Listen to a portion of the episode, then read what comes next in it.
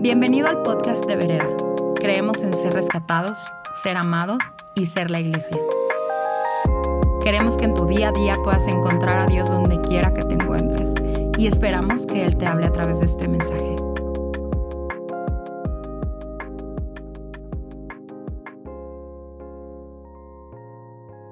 Está sentado en su trono. Venimos delante de ti, Padre, hoy porque necesitamos escuchar una palabra de ti para nosotros. Cada persona en su casa necesita escuchar una palabra fresca, ungida de parte tuya a su vida, Padre. Así que te pedimos que tú uses esta vasija para declarar tu palabra a los que están escuchando en casa, a los que están escuchando en diferentes partes del mundo. Les saludamos, bienvenidos. Gracias Padre porque tu presencia está aquí. Gracias porque nos amas.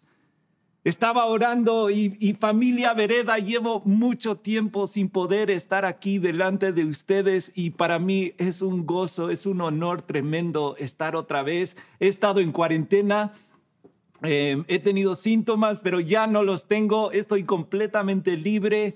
Y, gracias a Dios puedo estar aquí con ustedes. Quiero compartir un poco lo que Dios ha puesto en mi corazón. He estado orando y, y Dios este fin de semana, el fin de semana pasado, me dijo, Scott, ellos tienen que aprender y recordar que yo soy el Señor de la boda.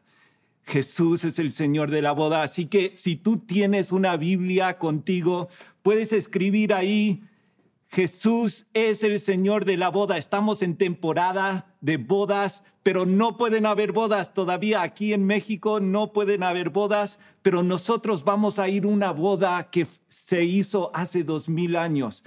Entonces, si tú tienes una Biblia contigo, quiero que hagas algo un poco diferente.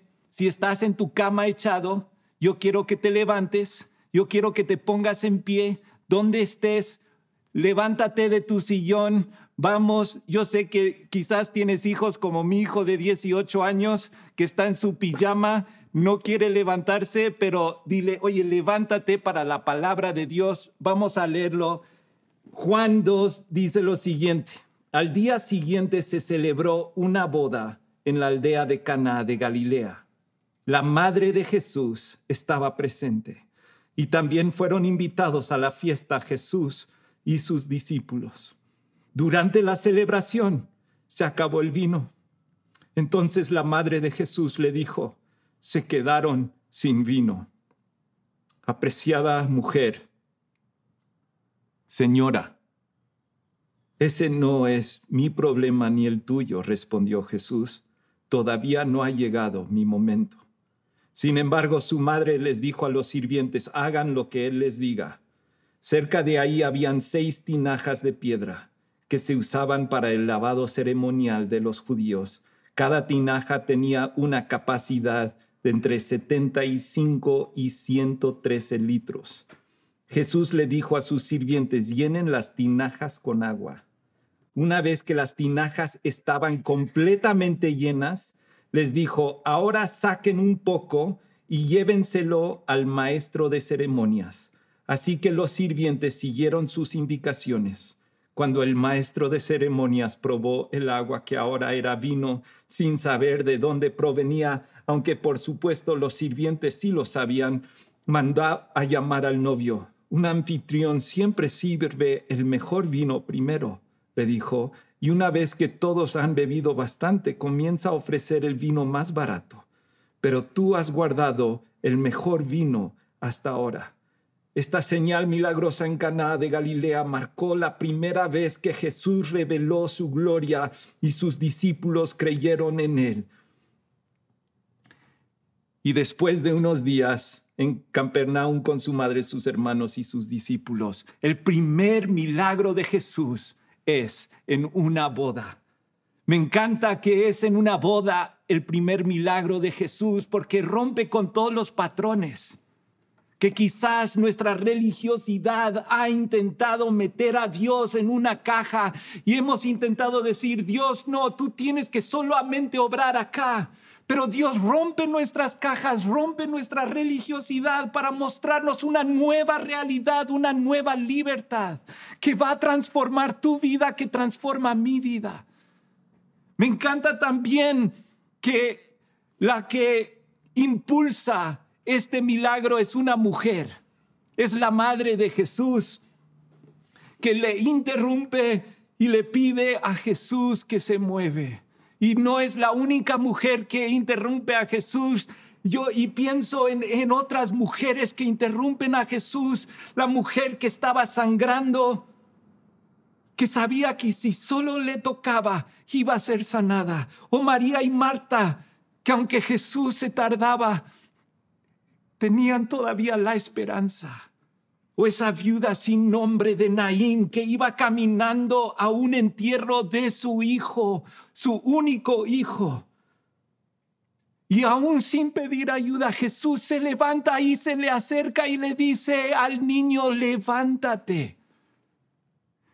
Y yo creo que estas historias están aquí para que tú y yo sepamos que aunque quizás estemos abrumados, completamente consumidos con las necesidades que están dentro de nosotros. Que Dios todavía escucha esas oraciones que ni siquiera son palabras, sino que simplemente son lágrimas. Y que Él está dispuesto a parar lo que Él está haciendo para entrar a tu necesidad y hacer una transformación en tu nueva realidad para que tú veas su majestad en tu vida. ¿Ves? Eso me lleva a mi primer punto y es que cuando tú tienes una necesidad, tienes que ir a Jesús. Si ves a María, dice, durante la celebración se acabó el vino. Y esto era un problema grande en ese tiempo porque significa que la fiesta había acabado. Pero Jesús es Dios de la fiesta. Todavía no ha acabado la fiesta. México sabemos que México es el país de la fiesta y les digo algo, no se ha acabado la fiesta, todavía se va a levantar porque Dios va a convertir el agua en vino y vamos a vernos sorprendidos por la gloriosa majestad de Dios. Y es en esto que se acaba el vino, que la madre de Jesús llega y le dice a Jesús, se acabó el vino. Pero quiero regresar un segundo porque a veces queremos que Jesús entre a nuestra necesidad, pero no le hemos invitado a nuestra festividad. Porque Jesús no es solo Señor de mi maldad, pero Él quiere ser Señor de nuestra libertad. Y creemos que por alguna razón, porque, porque Jesús es es quien es y, todas las cosas religiosas, pensamos que, que Él no debe entrar a, nuestras, nuestra, a nuestra festividad, a nuestras fiestas y ni le invitamos. Y si tú no has invitado a Jesús a venir a tu vida, hoy es el día. Tú necesitas un encuentro personal con Jesús. Tienes que primero invitarle a la fiesta de tu vida. No puedes pensar que simplemente por reaccionar a una necesidad vas a tener lo que tú necesitas sin invitar a Jesús a tu fiesta. Pero Jesús está ahí en esa fiesta y ahí es cuando María va y le habla. Y son en esos momentos, son en esos momentos que cuando no tengo nada, estoy vacío, no sé qué hacer, Jesús entra y crea algo nuevo y diferente. Y en vez de ver ansiedad, empiezo a ver su deidad. Y veo que esta nueva realidad doblega su rodilla a su majestad. Y yo quiero que tú y yo podamos hoy llevar nuestras necesidades a Jesús. Ahí, tal y como somos, ¿qué, qué es? ¿Qué necesitas? ¿Qué es tu necesidad? ¿Es una relación quebrantada? Me parece interesante que, esta, que este primer milagro Jesús lo hace en una boda. La relación entre un hombre y una mujer. Ves, la Biblia empieza con una boda entre Adán y Eva y va a terminar con una boda entre Dios y la iglesia. Y entre medio tenemos todas estas relaciones y quizás tú lo que necesitas es una, una, una nueva relación con tu esposo o con tu esposa. Necesitas que Dios sople nueva vida ahí. Dios ve esa necesidad. O quizás el problema es trabajo o recursos y Dios ve eso también. Y quizás si tú estás viendo esto ahora en live, quizás quieres poner tu necesidad ahí en línea porque tenemos personas que quieren orar por esas necesidades. Y a mí me encantaría verlos porque yo quiero también estar orando por esas necesidades. Y más adelante, cuando esto termine, vamos a invitarles a un Zoom o quizás para que tú mandes una oración a, un celular o, a un lugar donde nosotros podemos orar por ti. Pero es tu necesidad presentada delante de Jesús porque lo estás invitando a tu lugar, a tu hogar. Entonces, el el presentar nuestra necesidad a Jesús, vemos cómo Él empieza a actuar. Y, me encanta porque luego al final Jesús le dice a, a María, le dice, oye, esto, ¿por qué es mi problema? ¿Por qué es tu problema? No ha llegado mi tiempo. Y cuando yo leí esto, eh, pues les soy honesto, empezaba a salir lágrimas de mis ojos, porque porque si algo he luchado con Dios durante el último año ha sido con tiempos. Eh, hace un mes yo quería predicar aquí con ustedes, pero Dios no me quería soltar. Tenía que cocinar todavía ciertas cosas dentro de mi alma para que yo podía decir lo que estoy diciéndoles ahora. Pero Él quiere cocinar cosas dentro de nosotros. Y a veces miramos los tiempos de Dios y decimos, Dios, tú me diste esta promesa, dijiste que ibas a hacer cosas milagrosas. Y aquí tengo mi necesidad. Y, ¿por qué siempre no es el tiempo? Con el año pasado eh, había empezado una empresa y, y cuando ya se me había acabado el dinero estaba a punto de regresar a Estados Unidos a trabajar me habían ofrecido un trabajo ahí, sentía que Dios me seguía diciendo, Scott, no es el tiempo, no te vayas de México, no es el tiempo. Y fue en ese momento que, que Dios empieza a obrar en mi vida y tomamos el paso de obediencia de quedarnos en México. Aún sin nada, muchos de ustedes, aún que me están viendo, nos ayudaron para que nosotros nos pudiéramos quedar en México. Estamos siempre agradecidos con nuestra familia Vereda y con todos nuestros amigos que están acá. Y, y justo pasa esta pandemia y ¿qué creen? El producto que yo vendo es precisamente el producto que mata eh, COVID-19 y es el más usado alrededor del mundo y ahora tenemos un problema de un virus y mi empresa tiene una de las soluciones para arreglarlo. ¿Ves? A, veces pensamos que los tiempos de Dios no son perfectos, pero los tiempos de Dios siempre son perfectos. ¿Y qué hacemos? Sin embargo, cuando traemos nuestra necesidad a Dios y sentimos que que no hay una respuesta inmediata. Nosotros a veces queremos que Dios haga algo hoy. Padre, yo necesito restauración hoy, necesito recursos hoy, yo necesito esto hoy. Pero la respuesta de Dios es, no es el tiempo. Y creemos, pero Dios ¿qué estás pensando? ¿Cómo que no es el tiempo? Pero Dios sabe y hay que esperar. ¿Qué hacemos? Y vemos aquí la respuesta de María, que dice María cuando Jesús dice, no ha llegado el tiempo, no es tiempo. Jesús, que, María, ¿qué dice?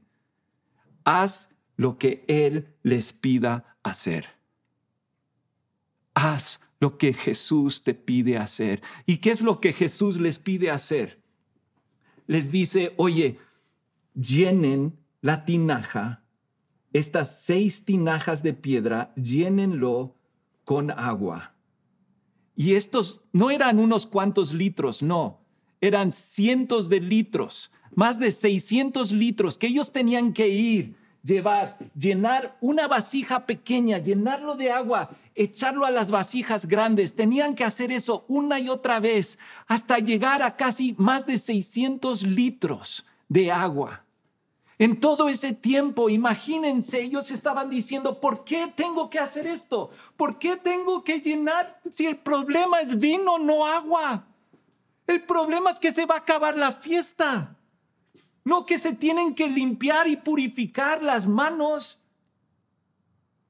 Pero Jesús, Él ve cosas que tú no ves. Y cuando Él te dice, obedéceme aquí, haz esto, haz lo que tienes en las manos para hacer, eso es lo que tenemos que hacer y empezamos a llenar. Y dice la palabra de Dios que ellos lo llenan hasta el borde.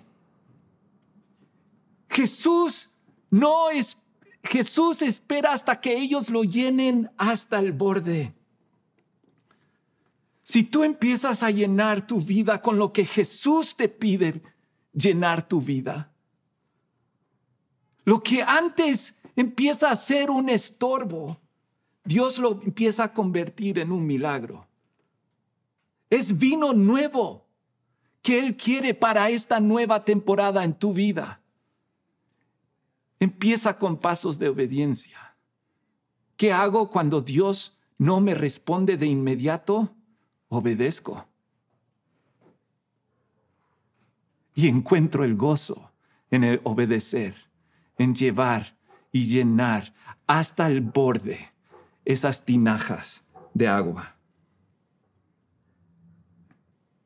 En, en ese momento que están llenos, no antes, Jesús le dice a los sirvientes, ahora saquen.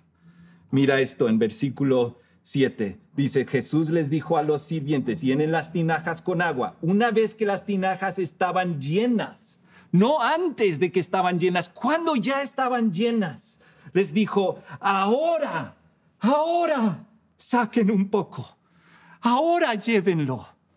Quizás tú estás mirando a Dios y estás diciendo, es hora, es hora, es hora. Y él dijo, y él está diciendo, no, todavía tienes que llenarte más de lo que yo te estoy pidiendo. Llenarte más, llenarte más, llenarte, llenarte, llenarte. Ahora, ¡pum! Este es el momento. Pero si no te has llenado, cuando es tiempo de ahora, no vas a estar preparado para el gran vino que viene a tu vida. Y yo quiero que cada uno de nosotros estemos preparados para el ahora de Dios. Ahora. Saquen un poco y llévenselo al maestro de ceremonias. Así que los sirvientes siguieron sus indicaciones. Viene una temporada nueva a tu vida, va a ser increíble. Quizás ahora estás teniendo que tomar pasos de obediencia, de hacer las cosas que tienes en tus manos para hacer. Dices, yo no sé qué tiene que ver esto, Jesús, de leer tu palabra, de estar orando, de estar buscando tu presencia. No entiendo lo que tiene que ver esto con el vino que necesito ahora, pero está bien, yo te voy a obedecer. Y cuando llega el momento ahora, wow, Jesús dice ahora, sáquenlo va a llegar tu momento y tú vas a sacar. Y Dios va a saber. Y vas a saber que Dios ha estado en control en todo este tiempo. Bueno, lo, último que quería simplemente mencionar. Entonces, primero es, tienes que llevar tu necesidad. Cuando piensas que no es el tiempo de Dios, tú tienes que recordar de obedecer lo que tienes en tus manos para hacer hoy. Y ahora simplemente les quiero abrir los ojos a unos secretos que están aquí en, estos, en este pasaje.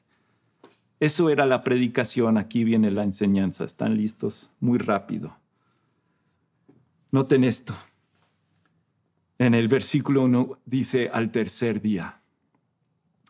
¿Qué es lo que sucede al tercer día más adelante en la vida de Jesús? Al tercer día, María y Marta van a la tumba. ¿Y quién no está en la tumba? Jesús. Al tercer día, dice Jesús, tú destruyes, destruyes este templo y en tres días yo lo voy a restituir. Eso sucede simplemente unas, unas páginas después en este mismo, em, en este mismo libro de Juan. Al tercer día, Jesús cambia agua a vino. Estas seis tinajas que, que estaban ahí, yo no creo que Juan, em, yo, yo, creo que Juan recordó exactamente los números por, por una razón espiritual. Sabes que hay seis momentos en la historia del Antiguo Testamento que yo veo. La, primera es cuando Adán está con Dios en paz y peca, cae. Paz, pecado, caída. La primera. Ese es el primer tinaco de piedra. Pero Jesús, Dios, en su gran misericordia, él hace uno nuevo. Y Él levanta a un hombre llamado Noé y dice, ¿sabes qué? Voy a empezar de cero otra vez. Noé empieza. ¿Y qué pasa? Ellos piensan que pueden acercarse a Dios sin Dios, pueden ser Dios sin Dios y hacen una muralla grandísima llamado el Torre de Babel y, pecan otra vez y, caen otra vez y, otra vez Dios había traído paz, pero ellos rompen esa paz por su pecado y Dios hace algo nuevo con Abraham. Y dice, Abraham, yo quiero empezar otra vez contigo. Y Dios empieza una nueva relación con el hombre a través de Abraham. Pero los hijos de Abraham también pecan y Dios los manda a Egipto. Y Dios le llama a un hombre llamado Moisés. ¿Ok? Entonces tenemos a Adán, su caída Noé, su caída Abraham, su caída y luego llama a Moisés. Y ellos sacan a la gente de Egipto, tienen paz, van a, por fin a la tierra prometida. Y luego, desafortunadamente, em, creo que se me está acabando el tiempo, pero desafortunadamente ellos también pecan los tiempos de jueces, hacían lo que les daba la gana. Y luego Dios levanta a un hombre tras su corazón llamado David y empieza un nuevo reinado. Pero ellos también caen. Entonces los mandan a Babilonia y al sexto. Él los regresa de Babilonia y empiezan un nuevo templo, un nuevo tiempo. Pero ellos también caen. ¿Ves? Porque todas esas vasijas de limpieza, dice, esos seis tinajas de piedra que usaban para el lavado ceremonial de los judíos. Esas seis canales de limpieza no eran lo suficiente para cambiar y transformar una vida. Necesitaban una séptima, algo que cambiaba eso en vino, algo que cambiaba su pasado en un nuevo futuro, algo que podía transformar su nueva realidad en algo espectacular. Y eso es lo que yo quiero para ti y para mí, que en esta nueva temporada que Dios nos está haciendo entrar, que dejemos que Jesús cambie las cosas viejas por un vino nuevo. Él tiene un vino nuevo para ti, tiene un vino nuevo para mí. Tenemos que llevar nuestras necesidades a Él, obedecerle en las cosas que tiene y dejar que Él sea Dios. Déjame orar por ustedes. Padre, gracias. Gracias por cada persona que está viendo esta transmisión, sea de cualquier lugar. Señor, yo te pido que ahora mismo tu Espíritu Santo venga sobre cada persona y que si ellos no conozcan al Cristo, hoy sea su día de salvación. Hoy digan, no sé por qué, pero yo necesito a Cristo en mi vida. Yo quiero que Él cambie mi, mis odres viejos a nuevo vino. Yo quiero esta transformación en mi vida. Padre, te lo pido en el nombre de Jesús. Que aunque estemos separados por distancias que van más allá de lo que nosotros podemos hacer. Tu Espíritu Santo está ahí con ellos ahora mismo, en cada hogar. Bendícelos en el nombre de Jesús. Esperamos que este mensaje haya aportado mucho a tu vida. Puedes buscarnos en redes sociales como vereda.mx. Gracias por escuchar y te esperamos en nuestros servicios del domingo.